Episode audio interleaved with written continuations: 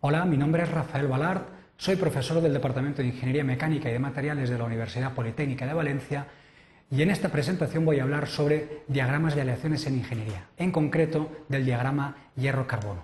A lo largo de esta presentación realizaremos una breve introducción sobre la utilidad de este tipo de diagrama, a continuación describiremos las fases y microconstituyentes estructurales del diagrama hierro-carbono, veremos cuáles son las transformaciones más importantes de dicho diagrama y, por último, realizaremos una representación del diagrama hierro-carbono.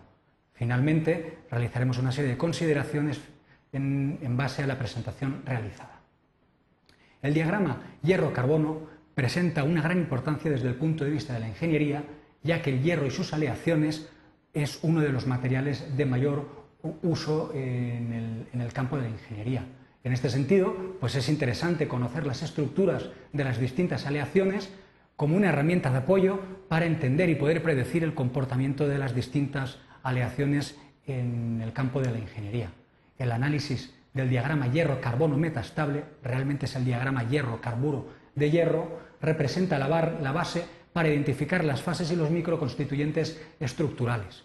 Eh, con estas bases podemos conocer las características y la mm, naturaleza de estas fases y microconstituyentes, con las propiedades mecánicas y la distribución en la estructura, y predecir o apoyar las características que confieren al material. Y por otro lado, el estudio del diagrama nos va a permitir conocer la naturaleza de las transformaciones que ocurren en dicho diagrama. El, el diagrama hierro-carbono se le denomina metaestable eh, porque con el paso del tiempo el carburo de hierro tiene tendencia a descomponerse. Pero esto ocurre eh, para tiempos eh, muy, muy largos y por eso suele trabajarse mucho con el diagrama hierro-carburo de hierro. Este diagrama aporta las bases para la optimización del comportamiento de las aleaciones férricas para, mediante la utilización de tratamientos térmicos. Veamos en primer lugar cuáles son las fases y microconstituyentes estructurales que aparecen en el diagrama hierro-carbono. Los más importantes son los que aparecen en la presentación, austenita, ferrita, cementita y perlita. La austenita es una solución sólida de hierro gamma con carbono. ¿eh? Es una disolución sólida que admite cierta cantidad de carbono, hasta un 2,11%, a temperaturas relativamente elevadas, 1129 grados centígrados. Es importante resaltar que la austenita no existe por debajo de 723 eh, grados centígrados. Por lo tanto, no será eh, una fase un microconstituyente que aparezca a temperatura ambiente. Teniendo en cuenta que el hierro presenta una estructura cúbica centrada en las eh, que el hierro gamma presenta una estructura cúbica centrada en las caras, se trata de un constituyente relativamente blando. De ahí que muchos procesos de deformación plástica en, mm, en las aleaciones férreas se lleven a cabo en, en este estado de austenita. Por otro lado, otro de los constituyentes importantes es la ferrita. La ferrita es una solución sólida intersticial de hierro alfa con carbono. Presenta muy poca solubilidad en carbono. Eh, aproximadamente es un 0,0218% a temperaturas elevadas, 723 grados centígrados, y prácticamente la solubilidad es nula a temperatura ambiente. Mm, es una de las fases o microconstituyentes que sí que aparecen a temperatura ambiente, con lo cual habrá que considerarlo de forma eh, importante a la hora de describir las características mecánicas de los aceros.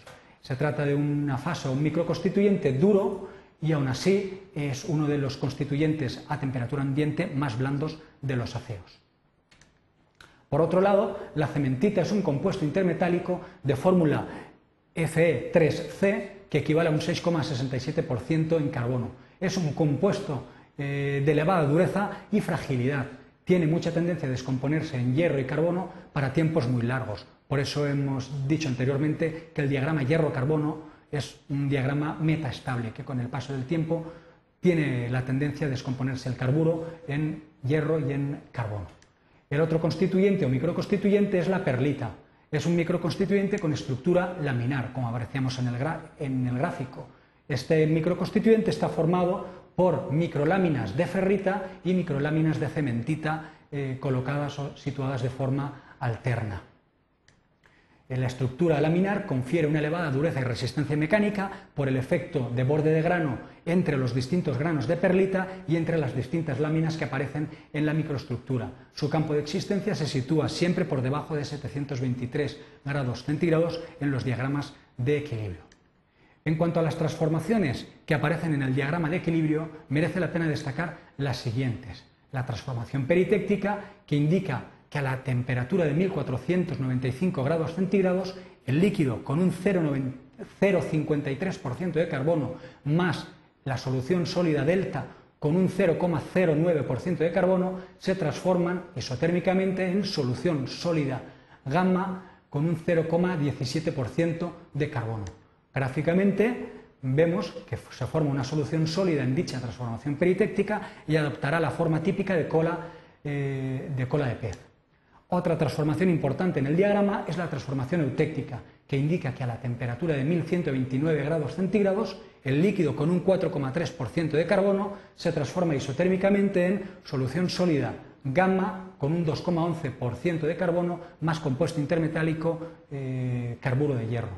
En este caso no lo hemos descrito anteriormente, pero el producto de esta transformación eutéctica da lugar a un constituyente que se denomina ledeburita. La forma típica que va a presentar esta transformación eutéctica en el diagrama será la, habitual de una transformación eutéctica, es decir, en forma de V. Otra de las transformaciones importantes en los, diagramas hierro-carbono es la transformación eutectoide. Esta ocurre a las temperaturas más bajas y tendrá gran interés en tanto en cuanto eh, provocará las últimas transformaciones que son las que se mantendrán a temperatura ambiente. Esta transformación indica que a 723 grados centígrados la solución sólida gamma con un 0,8% de carbono se transforma en solución sólida alfa de 0,0218% de carbono y carburo de hierro, Fe3C. La forma típica de la transformación eutectoide será similar a la eutéctica, es decir, en forma de V. Una vez conocidos las fases y los microconstituyentes estructurales, así como las transformaciones más importantes, podemos estudiar el diagrama hierro-carbono, que es el que se presenta en el diagrama con las distintas transformaciones y con las distintas fases presentes en cada una de las zonas, tanto zonas monofásicas como zonas bifásicas. En cuanto a las fases y microconstituyentes, destacar que la austenita se encuentra en la parte izquierda del diagrama, se aprecia claramente que presenta una máxima solubilidad de 2,11% de carbono a una temperatura de 1129 grados centígrados y, como hemos dicho anteriormente, que no existe por debajo de la temperatura de 723 grados centígrados. La ferrita, o solución sólida alfa se encuentra en el extremo izquierdo del diagrama, presenta muy poca solubilidad, su, campo de su, su rango de solubilidades es muy bajo, un máximo de 0,0218 a 723 y prácticamente solubilidad nula a temperatura ambiente. La cementita es el carburo de hierro que queda en el extremo derecho del diagrama con una composición de 6,67% constante. Se representa como una línea vertical en dicho diagrama.